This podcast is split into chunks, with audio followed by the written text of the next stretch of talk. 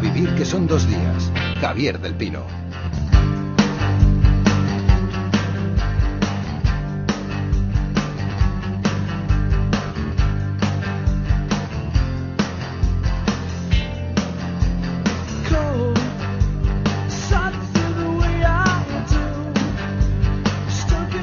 A este programa una sección por la que muchísima gente ha preguntado y es una de las pocas secciones que sobreviven a esta nueva temporada. Es el Club de Lectura. Nadie es impaciente. Aquí están sus socios habituales, socios fundadores en eh, Barcelona. Óscar López, ¿cómo estás? Hola Javier, ¿qué tal? Encantado de conocerte. Igualmente. Y aquí a mi lado, Manu Verástegui, buenos días. Hola, muy buenos días. Menos nervioso que el otro día. mucho menos, más tranquilo. ¿Pero por qué estabas, ¿por qué estabas Se pensaba que yo era un, jefe odioso, me parece. No, no, un jefe, un jefe nuevo. Un jefe nuevo ya me parece bastante peligros. Oscar, comenzamos eh, esta temporada en el Club de Lectura. Eh, creo que este año, a pesar de la crisis, arrancamos con, buen pie, al menos en cuanto a novedades, ¿no? Hombre, yo creo que precisamente por eso, eh, por la crisis, los editores van locos por salir de ella y hacen una gran apuesta. Y es un desembarco como yo hacía años, años que no veía, tanto a nivel de literatura en castellano como a nivel de autores extranjeros. Por ejemplo, así por citar algunos, pues hombre, hay ya nueva novela que ya está en la calle de María Dueñas, Comisión Olvido. Ha salido con una primera edición de 350.000 ejemplares, que ahí es nada. Tenemos también, por ejemplo, el nuevo libro de Javier Cercas, Las leyes de la frontera, que se va a publicar ahora el 25 de septiembre. Hay un nuevo libro de Arturo Pérez que estará con nosotros, por cierto, dentro de un par de semanas. Bueno, pues es un estupendo libro, ¿eh? ya, ya os, lo puedo, os lo puedo adelantar. Tenemos un nuevo libro también de Domingo Villar. Hay un nuevo libro de Manuel Rivas también, Las voces bajas, un libro muy autobiográfico. Y en autores extranjeros, pues fijaos, eh, la nueva novela de Ken Follett. Está una novela maravillosa de Julian Barnes. Está Charles Baxter. Está eh, Salman Rushdie que va a publicar una autobiografía que va a ser muy potente, el nuevo libro de Murakami, en fin, como veis un desembarco absolutamente brutal. Empezamos la temporada teniendo que reajustarnos las gafas, ¿no? Tenemos que volver a graduar. tenemos ya los, eh, los 20 próximos programas prácticamente hechos. Cerrados. La iluminación debe estar protegida mejor de lo que está. Las lámparas deben cubrirse con una rejilla metálica para evitar que sean dañadas. Las luces podrían eliminarse, ya que aparentemente nunca se usan. De todos modos, se ha observado que cuando las puertas se cierran, la carga siempre presiona con fuerza contra ellas tan pronto como queda oscuro. Esto se debe a que la carga naturalmente se precipita hacia la luz cuando se queda oscuro, lo cual dificulta el cierre de las puertas. Además, a causa de la naturaleza atemorizadora de la oscuridad, los gritos siempre se producen cuando se cierran las puertas. Sería útil, por tanto, encender la lámpara antes y durante los primeros momentos de la operación.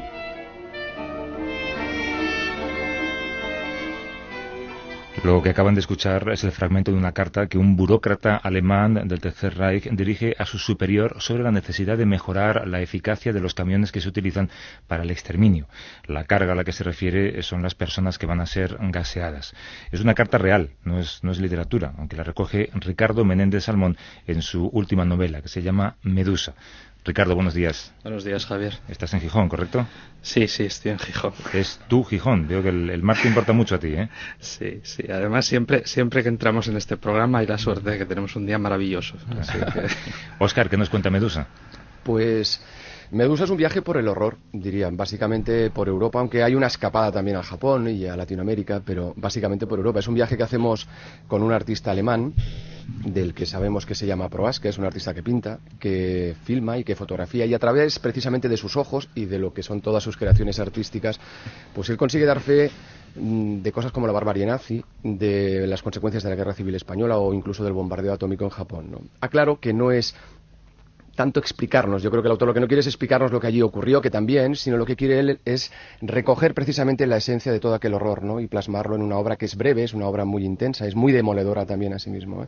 Los que leyeron La ofensa, muchos de nuestros oyentes, seguro que recordarán que allí el protagonista dejaba de mirar precisamente ese horror porque no podía soportarlo. Bueno, pues aquí es justo todo lo, contrario, ¿no? Sería un poco como el reverso de la moneda, ¿no? Aquí el protagonista sí que mira y además mira muy bien, ¿no? Y capta en todas sus obras pues esa maldad, capta también el dolor, capta, el vacío que deja ¿no? en el ser humano, capta esa desesperación, mientras también se cuestiona lo que es el papel del arte y la capacidad de captación y de consuelo. Es una novela maravillosa, es una novela que pide una reflexión, es una novela que, pide que el, lector la padalee, ¿no? pero se puede leer francamente bien. ¿eh?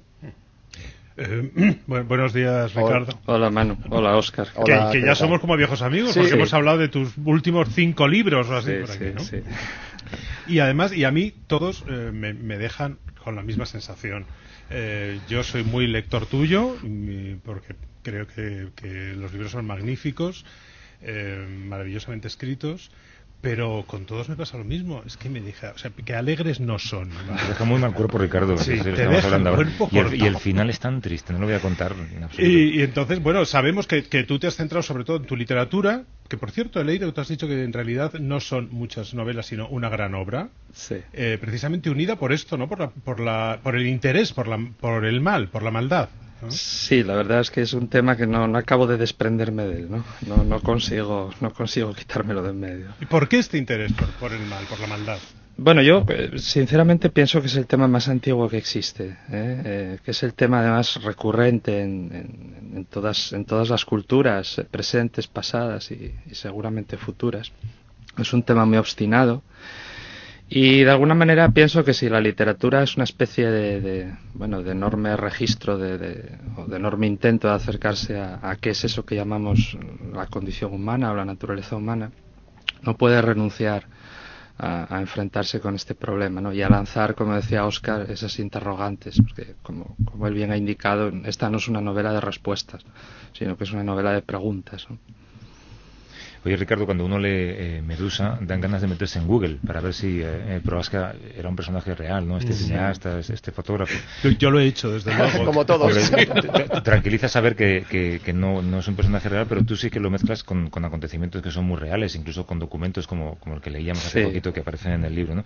E, ese juego es, premeditado, supongo, para que el lector... Sí, Javier, pero eh, no siendo real, es decir, Proasca efectivamente es un fruto de la imaginación, pero, pero por otro lado me, me parece un personaje absolutamente plausible, ¿no? Y estoy seguro de que, de que ese periodo central de la historia de Europa, sobre todo de la historia de Europa en, el siglo XX, ha dado uh, unos cuantos proascas, ¿no? Eh, personas que se han acercado desde, bueno, desde funciones muchas veces, eh, en este caso casi burocráticas, ¿no? que han sido notarios, que han sido forenses de alguna manera, de todo este, de todo este entramado absolutamente perverso, pero que al final para mucha gente se hizo cotidiano, ¿no? y que se, se, se, empeñaron en, en, retratarlo, en fijarlo a través de, la mirada, que al fin y al cabo el ojo ha sido el, órgano y sigue siendo seguramente el órgano por, por antonomasia para dar, para dar fe del mundo que nos rodea. Yo creo que aparte del tema del mal y del horror, que está muy presente evidentemente en esta novela, hay un, hay un tema también que subyace y que es importante y que deberíamos comentarlo, y es el hecho de si es necesario seguir captando tanto horror y si quizás ese exceso de captación del horror en imágenes ya ha dejado al ser humano un poco como, no voy a decir que pasota, ¿no? pero como que ya mm. está demasiado saturado.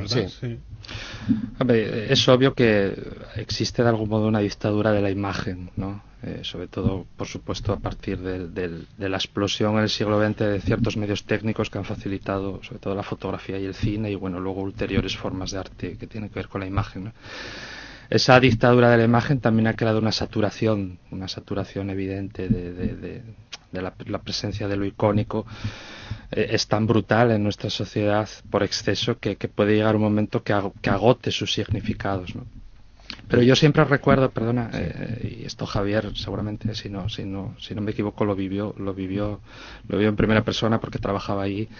Creo, eh, recuerdo el 2001 y las imágenes de, de Nueva York, ¿no? Yo creo que eh, de algún modo es un momento en que la imagen tocó techo, pero, pero, pero dentro de tocar techo lo que, lo que arrojó luz fue de nuevo sobre la idea de que el, el universo de la imagen tiene una penetración y tiene una capacidad de conmoción y, de algún modo creo que todas las imágenes que hay, o muchas de las imágenes que allí se generaron, continúan siendo indelebles para nosotros, ¿no? a pesar de toda la saturación, insisto, en, la que vivimos. el, New York Times tuvo esta semana un altercado, bueno, una pequeña confrontación con el Departamento de Estado por publicar una imagen del embajador libio momentos antes de morir con el último ataque. Yo te iba a preguntar si, si tú cuando escribías o cuando intentabas formar este personaje eh, pensabas en los corresponsales de guerra actuales.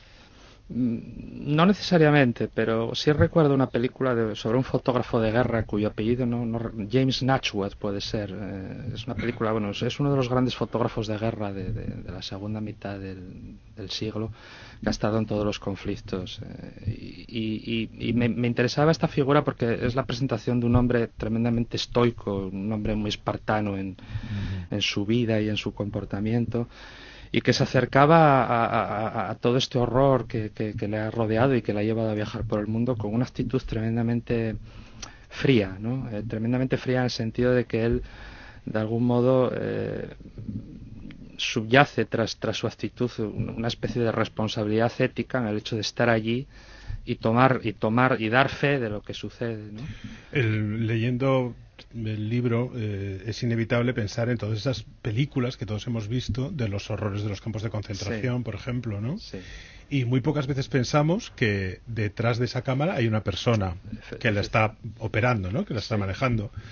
Em, y, a mí me hacía pensar mucho si es posible. Y, en el caso, por ejemplo, del nazismo, uno de los em, de las cosas que lo propiciaron era la indiferencia de un gran pueblo ante el horror que quizá no se les contaba del todo, pero sabían que estaba ocurriendo y no se implicaban en él, ¿no? Es posible estar, ser testigo del horror de manera indiferente. Bueno, esa es una de las preguntas del libro, ¿no? Primero, si yo creo que el, libro que es una es una pesquisa fundamentalmente en torno a, este personaje y el intento de reconstruir su biografía por parte de un, de un, escritor que obviamente soy yo que vive fascinado por, por, por este personaje. Creo que lanza dos preguntas eh, de fondo, ¿no? Una si, si, si existe una mirada aséptica, si existe una mm. mirada inocente, es decir, si existe una mirada sin ideología, si el mero hecho de mirar no comporta ya un, posicionamiento ante el mm. mundo.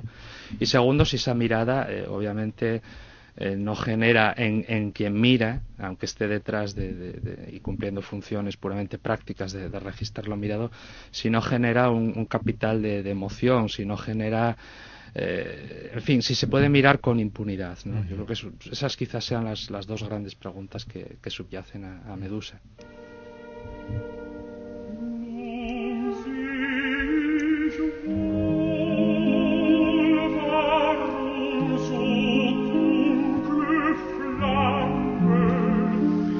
Escuchamos el eh, Kinder Totenlieder número 3 de Mahler, porque vendría a ser la, canción para los niños muertos. Precisamente los únicos eh, versos que publica Proaska tienen ese título, Kinder Totenlieder. Eh, ¿Qué tienen que ver, Ricardo, esos versos con la música creada por Mahler? Bueno, Proaska, aparte de ser un notario del horror, es también un hombre con una vida, con una vida personal. Y en esta vida personal que de algún modo humaniza desde mi punto de vista al personaje. Eh, hay tres, tres personas capitales. ¿no? Hay un amigo, un amigo judío además precisamente, que va a ser su corresponsal en, el mundo de los hombres, por así decirlo, su albacea. Hay una esposa que la acompaña durante casi 30 años. Yo creo que hay una historia de amor muy bella en, Medusa. Y hay un hijo también, un hijo que nace y muere, muere con, con apenas 15 meses de vida. Con nombre judío. Con nombre judío, y bueno, esto es un homenaje mío a, a Spinoza, que es eh, mi pensador predilecto, y el niño se llama como él, se llama Baruch, el bendito. Y, y, hay este niño cuya, cuya ausencia de alguna manera eh, marca decisivamente esa huida hacia adelante que sobre todo después del final de la guerra es la vida de, de Proaska y de su esposa. Oscar. No, estaba pensando precisamente en lo que estabais comentando antes de los artistas. Yo Es un tema que tú además has comentado en alguna ocasión, Ricardo. El hecho de separar lo que es el artista, eh, sea más o menos despreciable, y su obra. Son, eh, son, dos cosas muy distintas y que en todo el tema este de la barbarie nazi, por ejemplo, tiene un peso importante y hay que comentar, ¿no? Es un tema complejísimo donde los haya, ¿no? Eh, yo aún recuerdo, bueno, sabéis bien todo el revuelo que causaron las eh, cuando cuando salió a la luz ese episodio, bueno, feo, digamos, de, de la juventud de Gras, ¿no? Sirviendo en, mm. en las Waffen SS. inmediatamente al día siguiente hubo gente que, en fin, creo que fue muy muy poco muy poco muy poco honesta incluso intelectualmente porque desarboló e intentó desmontar toda la, potencia de, del quien para mí es uno de los mayores novelistas del, siglo XX por, por este hecho de que, bueno, a los 17 años un muchacho eh, que su país está viniendo abajo forme parte de un ejército, etcétera, etcétera. Se puede decir a Gras que por qué no, no sacó a la luz ese episodio antes, cuando él ha sido un poco la conciencia crítica de, la Alemania fascista durante años. En fin, son temas muy complejos, pero para mí eh, yo creo que no se puede renunciar, por ejemplo, a leer a escritores que, ética y moralmente te pueden repugnar. ¿no? Y más cercanamente a, la historia que te has contado, en el, campo gráfico, en el cine, por ejemplo, yo pensaba en Leni Riefenstahl. Por ejemplo. Una directora muy ligada a la propaganda del régimen nazi. Sí, hay, hay, muchos ejemplos. ¿no? Yo, yo quizás conozco más los, los, de la, los de la literatura, ¿no? porque al fin y al cabo es, de lo que más conozco. Estoy pensando en, no sé, los grandes escritores franceses, ¿no? un Céline, un, un de la Rochelle, incluso un Brasillac. Estoy pensando incluso en una figura tan problemática como la de Junger, ¿no? un viejo prusiano que es alto oficial en la Wehrmacht, en fin. Eh, yo no creo que deba, o incluso en el caso de España, bueno, podemos poner nombres desde Agustín de Foxa a Dionisio Ridruejo, ¿no? Eh, grandes escritores que ofrecen obviamente una visión del mundo que muchas veces no compartimos, una visión política, una visión moral, una visión de equidad, de justicia, pero cuyo testimonio a veces es tan profundo o más y tan importante o más que el de aquellas personas o aquellos escritores de los cuales quizás nos sintamos más, más cercanos ideológicamente. Bueno, pues eh, Ricardo Menéndez Salmón, autor de este Medusa, publicado por Seis Barral, eh, lo recomendamos encarecidamente a los lectores. Eh, gracias por haber estado con nosotros y te vemos con el próximo, ¿no? Me dejas que... Mm, Ricardo, dime. ¿Escribirás algo humorístico. Bueno, siempre me ¿O alegre? Siempre, si tiramos del archivo sonoro de la cadena SER, esta, esta pregunta de Manu se repite. Vaya, hombre. Cada vez que sale un libro. Estoy seguro que, que, se repite, bueno, algún día seguramente, aunque solo sea por darte gusto. Venga, ánimo, ánimo. Un par de párrafos. Venga, un abrazo, Ricardo. Un abrazo a todos, gracias.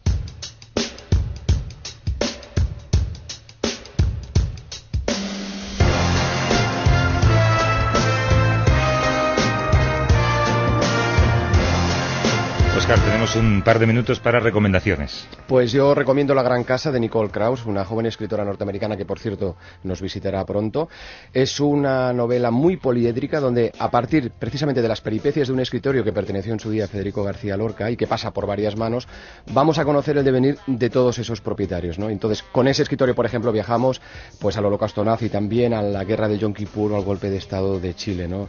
Es una novela que se lee muy bien, pero como ocurre con la novela de Menéndez es un texto también muy reflexivo que también hay que paladear muy poco a poco. Es una novela estupenda también, un gran libro. Manu.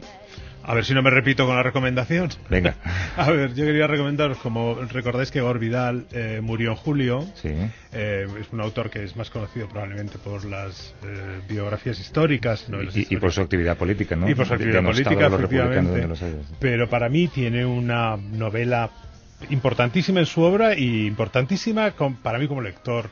En el 67 escribió Myra Breckenridge, que es una historia un poquito delirante de una mujer con sorpresa que en el Hollywood de los años 60 em, aparece dispuesta a cargarse algunos pilares de la cultura dominante norteamericana. Es muy divertida, muy iconoclasta y muy sorprendente. De hecho, la crítica norteamericana en el momento la recibió fatal, mm, tildándola de, pornográfica y, y, preguntándose hasta dónde podía llegar la literatura. Óscar López, Manu Verástegui, dentro de un par de semanas venís con Javier Cercas, creo, ¿no? Muy bien. Estupendo. Nos vemos, un abrazo. Adiós a todos. Llega ahora otro intelectual de este programa, Javier Cansado.